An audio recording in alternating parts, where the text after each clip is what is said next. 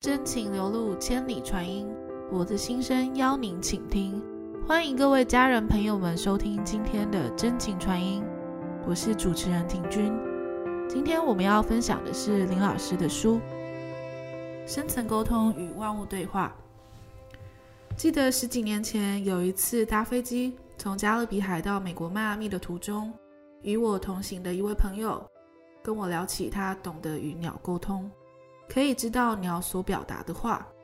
他说，有一次在办公室听到窗外树上的一群鸟叽叽喳喳的叫着，他试图去倾听了，了解，才知道原来他们在找寻一只迷失的小鸟。这只小鸟的父母亲很担心，他们在开会讨论如何分组去找回这只迷失的小鸟。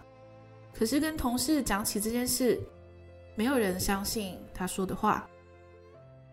当时我听到也很惊讶，你怎么会听得懂鸟语？怎么跟他沟通？我也不晓得，从小我就有这个能力，听得懂鸟的声音，知道他们在讲什么，甚至跟他们对话。可是我跟别人说都没有人相信，那你相信吗？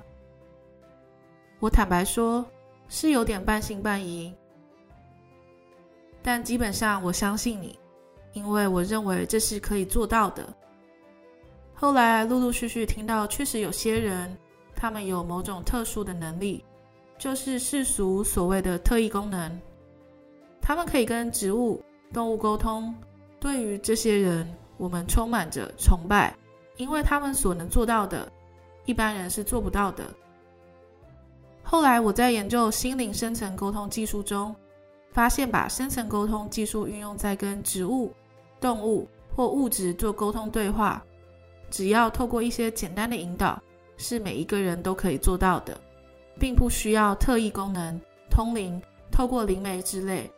当然，在此郑重声明，我本人没有特异功能，也不是灵异体质。跟我学习深层沟通技术的数万个学员中，也没有人有特异功能。